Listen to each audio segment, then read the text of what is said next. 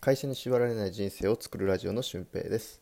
えーこのラジオは輸入ビジネスブログコンサルティング、えーパソコン1台で、えー完結する仕事を複数掛け持っている俊平がお送りするラジオです、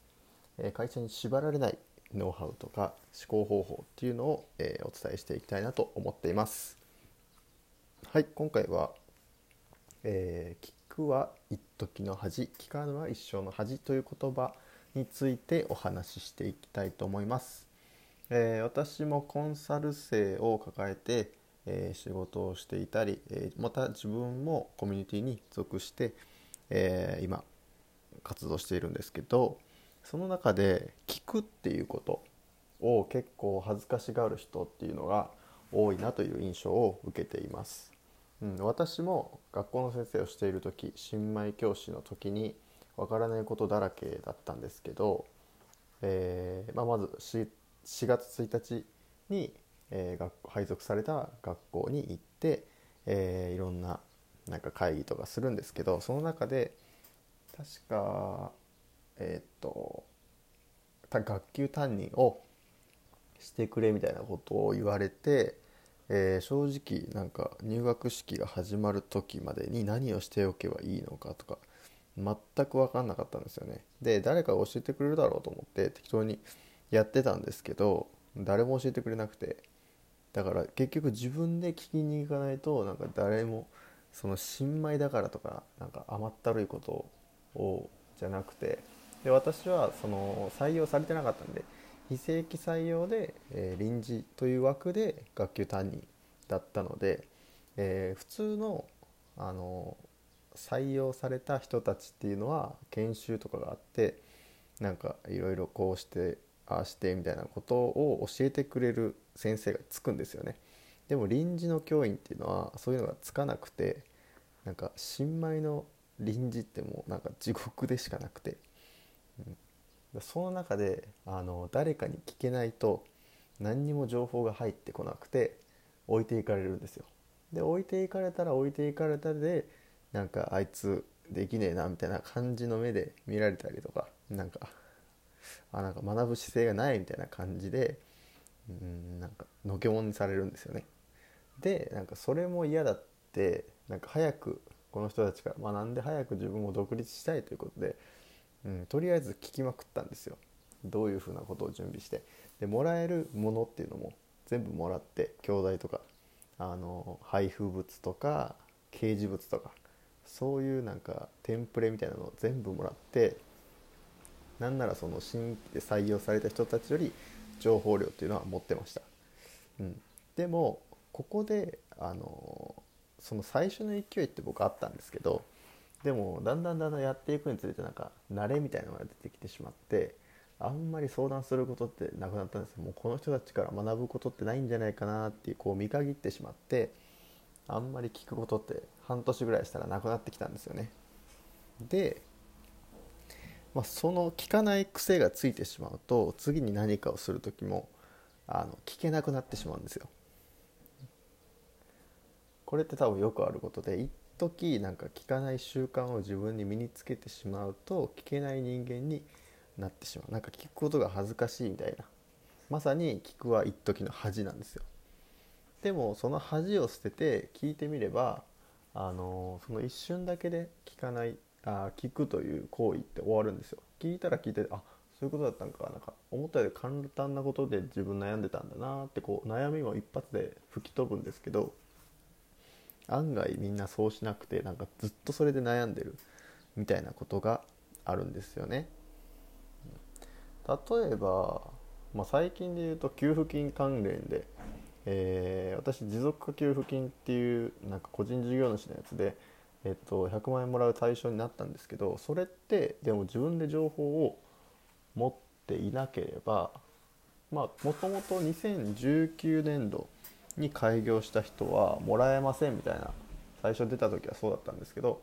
でもよくよく調べると2019年度に開業した人も平均の3ヶ月を取って今あの対象月から半分に売り上げが落ちているんなら支給しますよみたいな条件が加えられたんですよ。でその時にうん正直よく分かんなかったんですけどちゃんと聞いたんですよ聞いたりとか調べたりして、えー、やったところあ自分も100万円もらえるなということでその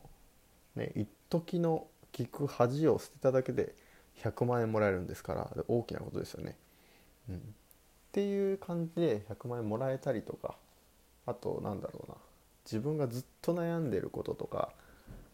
な最近だと最近というかまあ23ヶ月前なんですけどブログが全部ログインもできなくなったりとかなんかバグったんじゃないかなみたいな時期があったんですけどその時もうわどうしようみたいなネットで調べてなんかやり方わかんないなみたいな時があっていやこれどうしたらいいんだろうって思ったら時にあの今のコミュニティに属してる、まあ、メンターの方ですね。に、えっと、あこういう高校でこうなっちゃったんですけどどうしたらいいんですか？みたいな。でそのメンターの方も別にそのプログラミングに詳しいわけじゃなくてブログ書くこととかはそういうのを極めてるんですけどプログラミングとかブログのもともとの作りとかっていうのは別に詳しくないのであじゃあクラウドワークスとかでなんか知ってる人に聞きたいんじゃないですか？みたいなことを言われてああなるほどなと思って初めてそこでクラウドワークスに仕事を依頼するっていう作業をしたんですよ。ならあのものの3000円ぐらいで一発3分ぐらいで治っちゃいました、うんまあ、その時な自分で悩んで3日間悩んでできないより3分で3000円で解決してくれるんやったら絶対そっちの方がいいなっていう時間も無駄になんないし 3, 3日間あったら3000円ぐらい絶対稼げるじゃないですか。うん、って考えるとその聞くことに対して拒否反応を示すっていうことはあんまりいいことじゃないなと思います。でビジネスを開始する時輸入ビジネスでもブログでもそうですけど例えば輸入ビジネスだとなんかこういう商品は売れますかみたいなのを添削依頼というかこの商品どうですかみたいなのを見るっていう作業が僕の中であるんですけどそれをどんどんどんどん持ってきて僕に判断させればいいんですよね。これ仕入れようと思うんですけどどうですかみたいな。で僕自身は大体これは売れるだろうなとか売れないだろうなっていう風なあの聞き目というかそういう判断する目は持ってるのでそれを持ってきてくれれば仕入れても OK なのか OK じゃないのかっていうことがあの分かるんですよ。でもそれをしないで勝手に仕入れられてしまうとああこれの商品はちょっとあんま売れないかもなっていう商品でも仕入れられてる可能性があるんですよ。せっかくコンサル料金を払って、えー、いるんだから分からないこととかはどんどんどんどんマジで聞いた方がいいです。うん、これはあの他の今ね置かれてる環境全てになんですけど会社にしてもそうだしなんか副業でブログ始めようかなとか輸入ビジネスやってみたいなとかなんか他に何でもいいんですけどと思った時にやっぱりやってる人に聞くとか自分が経験してないことを経験してる人に聞くっていう習慣は必ず身につけておいた方がいいし絶対その方が近道になります、うん、だから聞くは一時の恥聞かぬは一生の恥。これは本当に覚えておいた方がいい言葉だと思います、うん、ブログに関してもなんか添削依頼を出すっていうのはその人に文章が読まれるっていうのちょっとこっぱずかしいんですよ。なんか自分がギャグで書いてることとかも見られるってなるとなんかそういうことも書きにくいなみたいな。ちょっとこっぱずかしいんですけど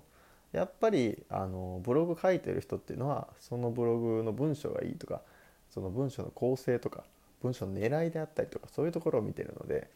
そのネタとかそういうところはその人のパーソナリティとして考えられる世界観として考えてくれるのでそんなことを気にする必要はないし私も詮索でその文章を見たところで、うん、いや頑張ってるなとしか思わないし、うん、なんかめっちゃ滑ってるやんみたいな感じには思わないです正直。なのでどんどんどんどん書いてチャレンジするとかやってみてチャレンジするで分からないことはどんどんどんどん聞いたらいいんですよ。うん、この作業がないがために時間がかかってしまってああダメかなってこう思ってしまう人っていうのは、うん、少なくないかなと思います。うん、だから聞くは一時の恥聞かぬは一緒の恥これ覚えて帰ってくださいね。えー、もう一度言います聞くは一時の恥聞かぬは一生の恥でした。うんではまた次回の配信もお会いしましょう。ほなまた。